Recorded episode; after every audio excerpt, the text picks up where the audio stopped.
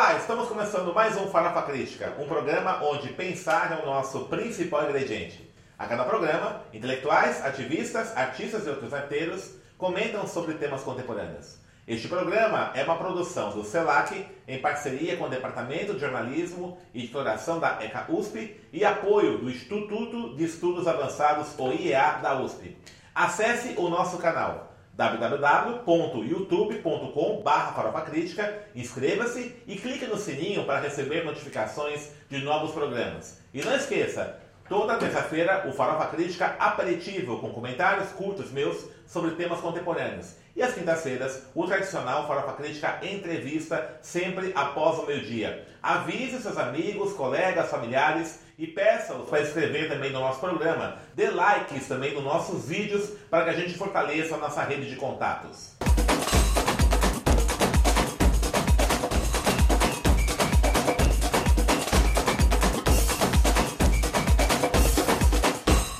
E o Farofa Crítica de hoje recebe Henry Durante, pesquisador de cultura popular, doutorando aqui no PROLAN, Programa de Integração da América Latina, um estudioso aí das culturas populares no Brasil. Henry, obrigado por ter aceito nosso convite. E fala um pouquinho aí sobre essa pesquisa, né? Você tem pesquisado muito o samba rural, né? música popular rural do Brasil. Como é que é essa pesquisa sua? Bom dia, Denis, meu orientador aqui no Prolan.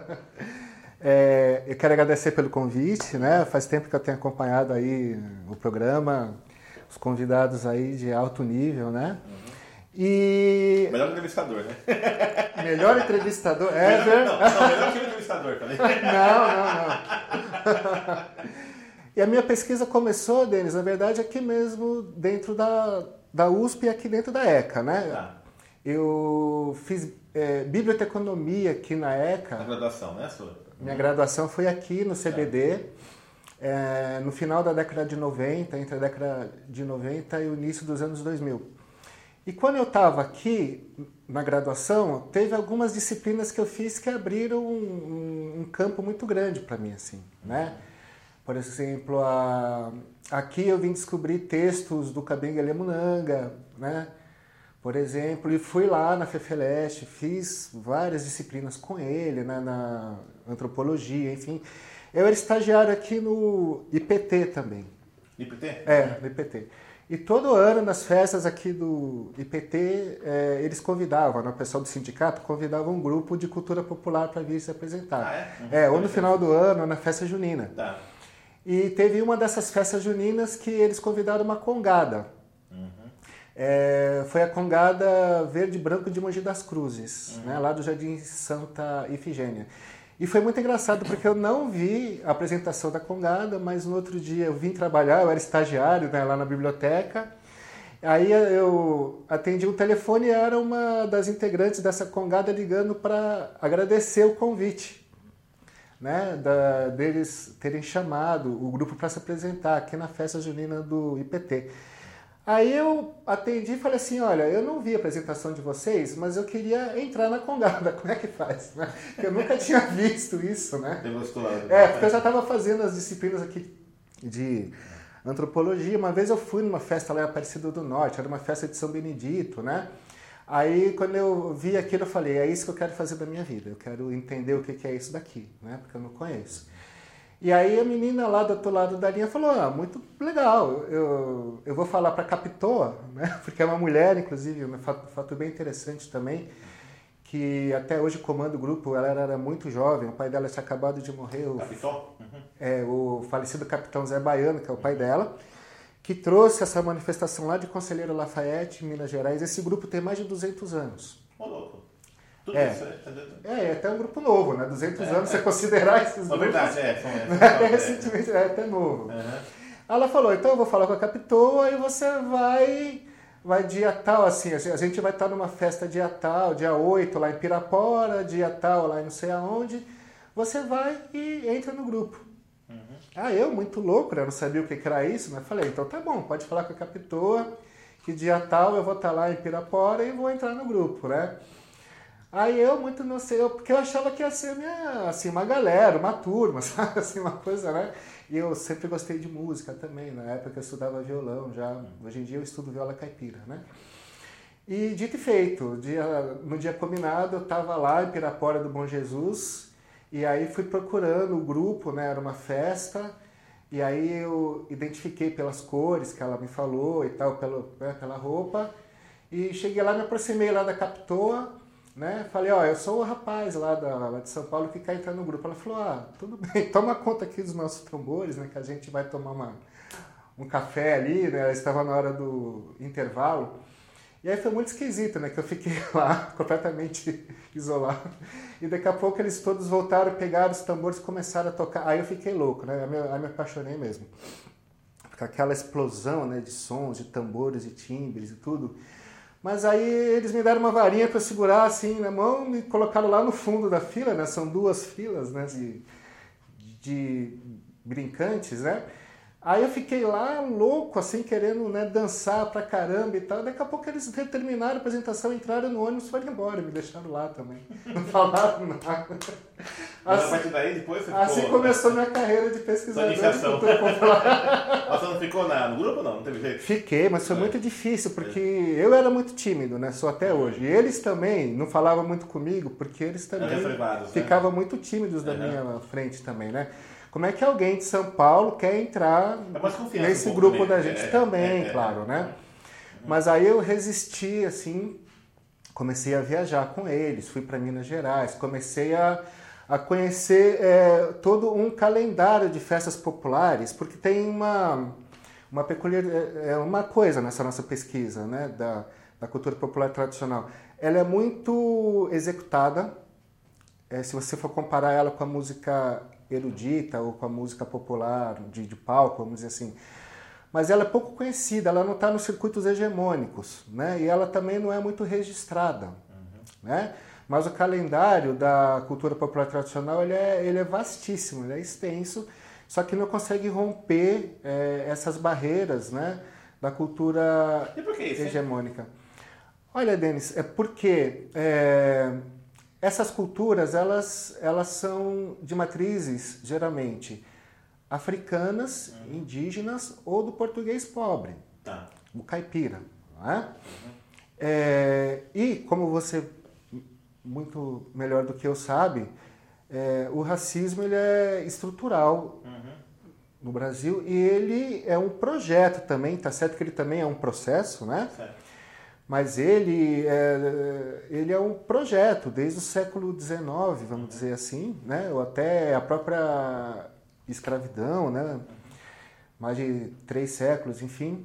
É, então, essas culturas de matriz africana, indígena, elas foram vistas dentro desse projeto racista estrutural brasileiro como um entrave para o Brasil ele se equiparar às nações consideradas centrais nesse capitalismo. Né? E você já teve contato, assim, por exemplo, com jornalistas da área de cultura? É, porque, de fato, você falou que há uma, há uma invisibilidade né, dessas manifestações. Né? Há uma invisibilidade. Então, você percebe, por exemplo, os cadernos de cultura, né, os veículos de cultura na, né, na, na, grande mídia, na mídia hegemônica, e mesmo na mídia alternativa também, né, podemos até entender um pouco isso. É, também há essa visibilidade. Né? Você já chegou a conversar com profissionais da área de comunicação, nessa área de cultura, é, por, o porquê dessa, dessa visibilidade? Há um desconhecimento? Como é que você enxerga isso? Olha, eu me é, lembro aqui, né, voltando a falar aqui do tempo da minha graduação, né? Uhum. É, eu convivia né, com pessoas, assim, a gente fazia aqui as matérias... De na ECA, né? De é, comunicação. Tudo. É, de comunicação, as matérias em comum, né? Uhum. Assim, com... É, o, Jornalismo. Isso, é, o Caldas e outros, outros professores que davam aquelas matérias comuns. Uhum. E, e, desde os professores, assim, até os alunos, a gente notava um grande desconhecimento, com raras exceções. Tá. O meu primeiro mestrado que eu fiz aqui foi, na, foi, na, foi no Departamento de Filosofia da Educação, né? E o meu orientador, ele falou, olha, eu vou te pegar mas assim, eu confesso, eu não entendo nada de cultura, não entendo nada do que você está falando, do que você está propondo. Eu vou te colocar para dentro porque eu entendo que seu projeto é importantíssimo, uhum. né? É, e os meus colegas assim de aula, me, assim, quando eles me viram na televisão uma vez, era uma inauguração, a reinauguração do Museu do Folclore, né? Uhum. Eles vieram falar comigo, olha que legal, eu vi você na televisão, você estava tocando tambor num grupo, assim. Puxa, você estava... É, você estava super legal, eu achei que só faltou um ossinho no cabelo, assim, mas o resto estava tudo, né? Sabe, aquela visão do... Pô, estereotipada, né? É, do canibal africano, sabe? Assim, e tem até aquela tirinha famosa, né, assim, da... É, esconda a televisão que os antropólogos estão chegando, né? Uhum. Então é isso, mais ou menos isso. É quando a televisão que os jornalistas estão chegando, uhum. sabe? É quando o jornalista vai ao encontro eh, dessas manifestações, muitas vezes é, eles vão com esse olhar também folclorizante, uhum. como se não fossem manifestações contemporâneas. Tá, entendi. Porque são contemporâneos tá que acontecem... ainda, né? Exatamente. É. Mas são, é, assim, é, eu acho que, de forma geral, é, os jornalistas, se bem que não, não se pode generalizar. Tem gente muito boa, tem programas até experiências interessantes que já foram feitas na TV Cultura e assim por diante. Mas é, geralmente não se entende essas manifestações ainda como manifestações contemporâneas. Entendi. Elas são vistas como resquícios né, do, passado, né? do passado, de saberes do passado. A própria palavra folclore né, uhum. foi criada, se não me engano, em 1814 lá na eh, Inglaterra, é, é, é, remete a culturas, é, saberes populares é, ligadas a populações que ainda estão mais ou menos ligadas ao passado. Uhum. São sobrevivências, né? Quando, na verdade, é, eu encaro, e acho que os pesquisadores das culturas populares hoje em dia encaram essas manifestações de uma forma muito diferente. Já houve é, um avanço desde as correntes folcloristas, o Brasil da década de 60, o movimento folclórico, que tendia muito a olhar essas manifestações sob o aspecto da especificidade, né? Olha, Congada é aquele grupo ali XYZ. Então tem uma série de características fechadas, né? Fechadas, isso. isso. Né? E, é, isso foi uma característica durante décadas né, dos nossos é. pesquisadores desse campo, que embora também tem um mérito de ter desenvolvido teorias interessantes, o próprio fator folclórico, o fato folclórico, né? Uhum. Que pode se dizer que foi desenvolvido a partir do fato social, né, do Durkheim, etc. Então, durante um tempo, o Brasil ele foi pioneiro nesse campo. A gente tem que lembrar também da contribuição do Mário de Andrade, uhum. né? É, do Departamento de Cultura, a própria missão de pesquisas folclóricas o então, movimento modernista, né? Acho que teve um pouco essa. O movimento modernista. Um pouco, né? De recuperar um pouco dos anos 20, né? Recuperou, embora é. também é, o projeto fosse é, um pouco também dentro dessa visão folclorizante. Sim, até porque ele circulou no campo das elites culturais brasileiras, né? É, e aí o objetivo era beber, se uhum. embeber dessa, da força, da vitalidade dessas culturas é, mas sob o seu aspecto do ponto de vista bárbaro. O próprio certo. manifesto antropofágico, é, né? É, exatamente, que sim, somos tão bárbaros que podemos é, consumir qualquer tipo de cultura, né? Ou seja, que a gente vai transformar essa coisa numa outra coisa. Você chega a isso, por exemplo, como uma forma de... Naqueles, naquela, naquele período no Brasil, né, até os anos 30, é, houve uma, uma, mudança de chave, né? De, é, primeiramente, houve, havia um desprezo ou até uma criminalização dessa cultura popular brasileira, da cultura negra. Quando chega aos anos 30, né, com a emergência do, Getúlio Vargas e a tentativa de construção de um projeto nacional, a ideia é você pegar essa, essa chave que era negativa e é uma positivação, mas no sentido de uma apropriação, não de apropriação, mas assim, dessa coisa meio congelante, né? nós somos bárbaros mesmo, nós somos, né? ou é, somos cordiais, como diria Sérgio Barco de Holanda, ou a democracia racial de Bert Freire. Como é que você enxerga isso, né? Não foi um momento quando a própria capoeira passa a ser legalizada? Então, é, Denis, é assim. Tá dando mestiço, é, né? Do, do da é. Atlântida, é, da Blue Mulato, isso. do malandro. Eu estava falando agora um pouco é. do projeto modernista, né? Uhum. A década de 20, muitos pesquisadores consideram como uma década de invenção do Brasil. Uhum. Era, uma, assim, era uma ideia muito recente de Brasil, do país. Né? A gente tinha acabado de sair há muito pouco tempo da escravidão, do período. República Nova, né? Exatamente. E a década de 30 é vista como um período de. Se, se a década de 20 foi vista como um, período de invenção uhum. do Brasil a partir do movimento modernista, a década de 30 foi vista como um período de construção do Brasil. Certo. Isso se reflete até mesmo na obra, por exemplo, do Portinari, as figuras, né, o imigrante, as figuras com as mãos grandes, os pés grandes, os trabalhadores na lavoura, né, etc.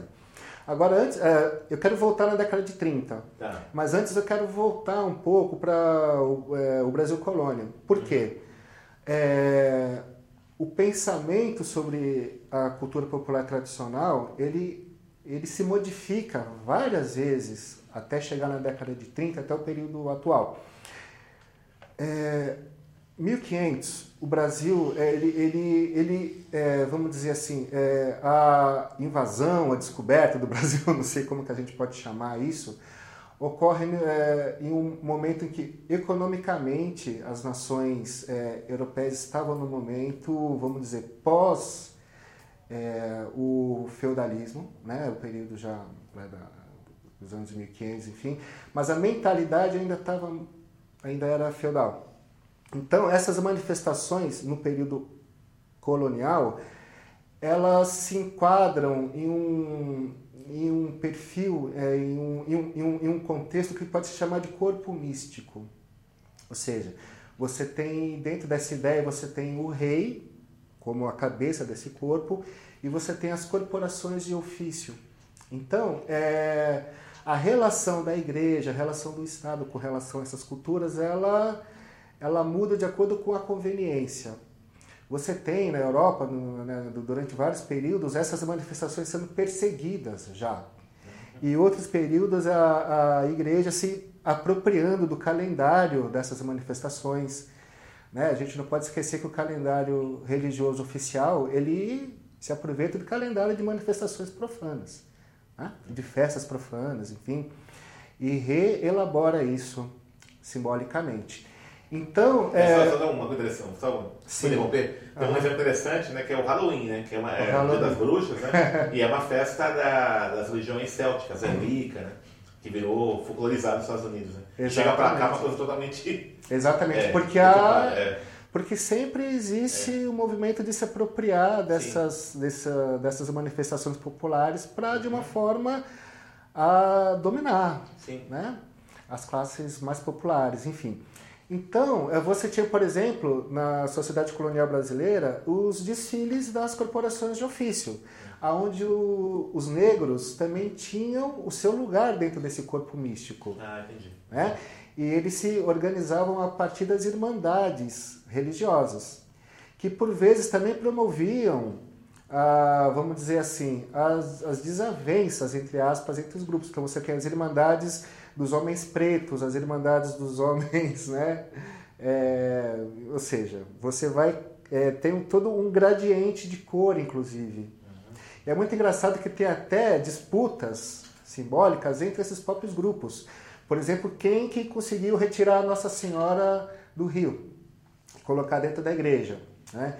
Dentro do Congado Mineiro, por exemplo, você tem diversas narrativas que falam que quem retirou foi, o, foi a Congada que foi primeiro, retirou, ou muitas vezes foi o Catupé, foi tal, tal, tal. Só que depois a Nossa Senhora voltou de novo né, para o Rio, e aí quem conseguiu novamente tirar ela, mas ela ficou na igreja, foi um grupo mais negro, ou de mais, de mais firmeza espiritual, vamos dizer assim, que é o candombe mineiro.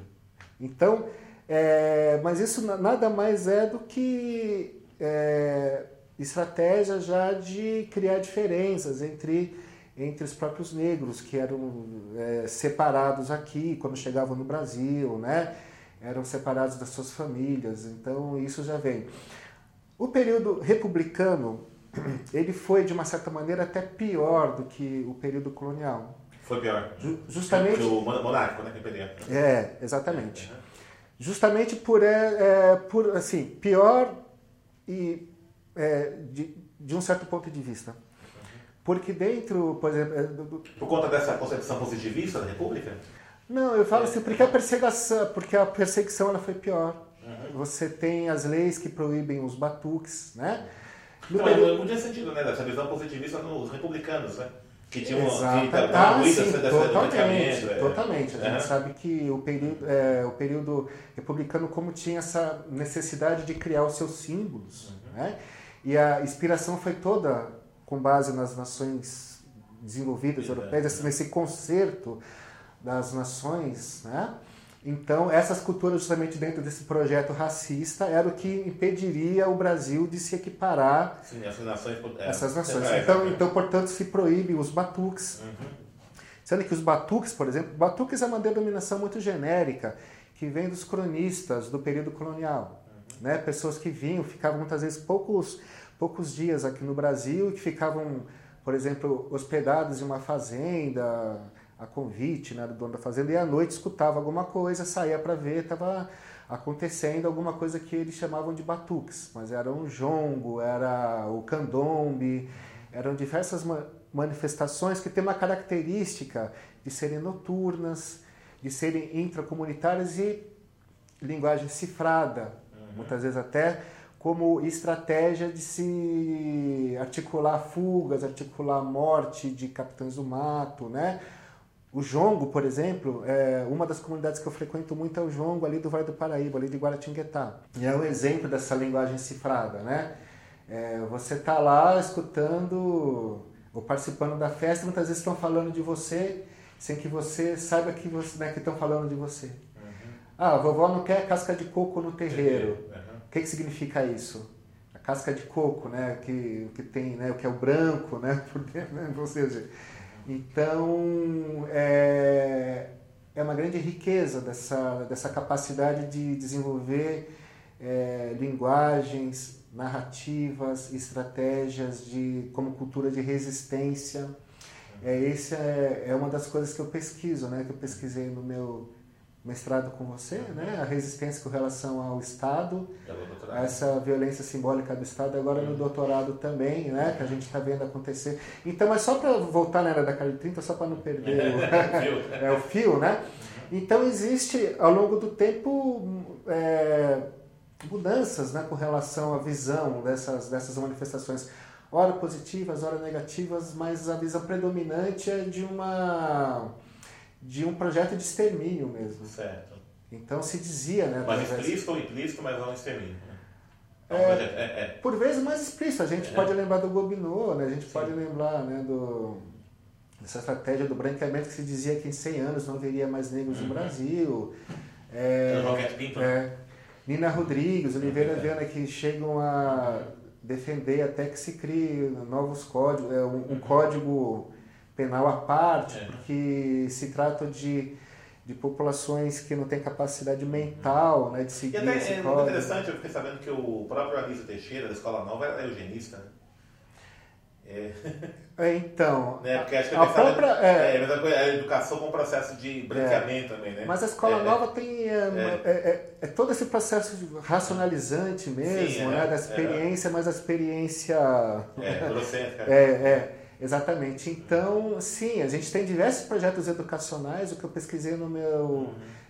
no meu primeiro mestrado na filosofia da educação foi esses projetos educacionais na década de 20, década de 30, com relação às culturas populares. Aí a gente tem os pareceres do Rui Barbosa, a gente tem as ligas nacionalistas, ou seja, e essa necessidade de, dessa nova, nova forma de governo na República criar novos símbolos onde se introduz é, uma visão de cultura é, europeia através certo. do canto, é, da é, assim é, de você proibir esse canto gritado também que vem das culturas populares. Então você introduzir toda uma pedagogia, né?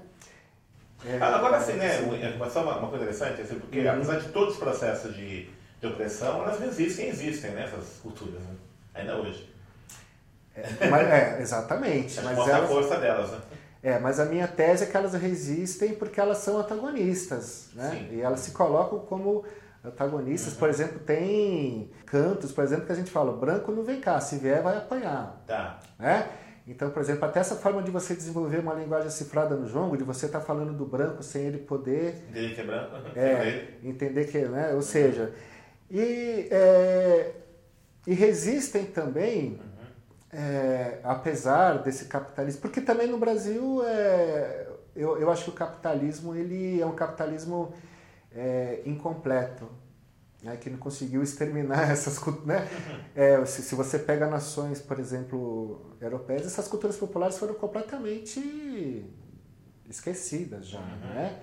E aqui no Brasil isso se mantém porque a gente tem uma característica do nosso capitalismo também, uhum. né?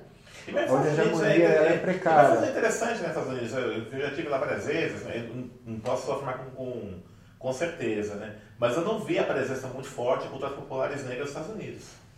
Acho que existe uma cultura negra e tal, né? mas não com, essa, é, com esse tipo de, de, é, de lógica, de, de organicidade que tem aqui no Brasil. É, o que acontece lá é, é, é, foi a diferença, né? Que a gente uhum. teve essas manifestações a partir do catolicismo. Sim. Né? Se reelaborar a partir do catolicismo, se transformou em coisa que a gente chama de catolicismo popular. Uhum.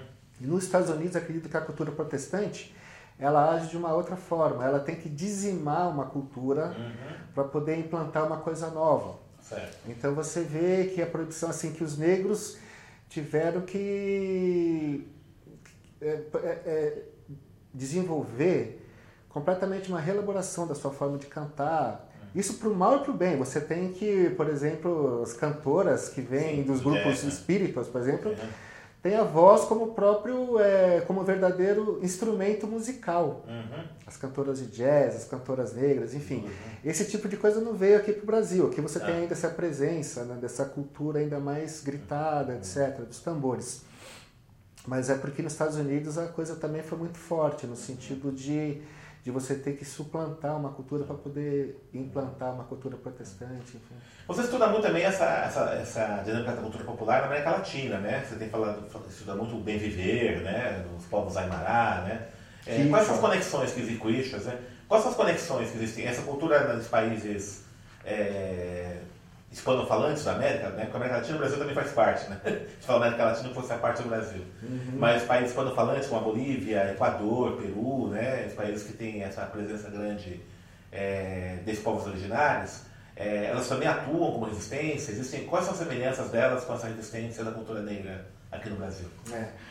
É, o, que eu, é, o que eu tenho pesquisado, Denis, é, no doutorado agora, é o Plano Nacional de Cultura, né? A gente teve aqui no Brasil durante 13 anos, enfim, um governo onde a cultura ela foi, ela fez parte, assim, de uma forma central de um projeto de desenvolvimento. Então a gente teve todo um, um vigor né, no, eh, no, Ministério da Cultura é, e, a, e o desenvolvimento de diversas políticas onde essas manifestações da cultura popular tradicional é, esses atores é, eles foram inseridos na agenda pública. Então se criou políticas, por exemplo, como é, o Cultura Viva, de onde né, surgiram os pontos de cultura. E é claro que como é, o, existe o racismo estrutural, é, essas políticas foram implantadas também a partir é, até mesmo da criminalização né, da, jurídica de muitas dessas comunidades e de uma violência simbólica, porque a gente não pode é, considerar é, governo e Estado como a mesma coisa. Então, o, o Estado ainda se tratava do Estado capitalista burguês, onde essas é, políticas foram construídas. Então, a partir dessas formas constitutivas desse Estado, né, que o é, o Alisson Mascaro trabalha muito bem a forma jurídica, a forma mercadoria. Muitas vezes essas políticas elas impõem a esses grupos uma violência simbólica, onde os grupos têm que se adequar a essa, a essa forma da burocracia. E isso acaba é, impondo alterações nas dinâmicas e nas formas, nos modos de ver, de agir, né, de saber desses, desses grupos. Que são grupos é, exatamente, assim como os povos de Bolívia, Equador, os povos indígenas, que, são, que têm uma outra visão de mundo, né, de resistência ao capitalismo, esses grupos é, também têm, mas aqui eles tiveram que sofrer diversas violências para poder se adequar, poder fazer um projeto, por exemplo. Essa linguagem do projeto, acaba gerando uma dependência de, de produtores, gestores culturais, né? um pouco da burocracia. É, né? intermediários que acabam tendo que fazer o trabalho para esses grupos e acabam uhum. sujeitando esses grupos às formas da, do, é, espetáculo. Tá.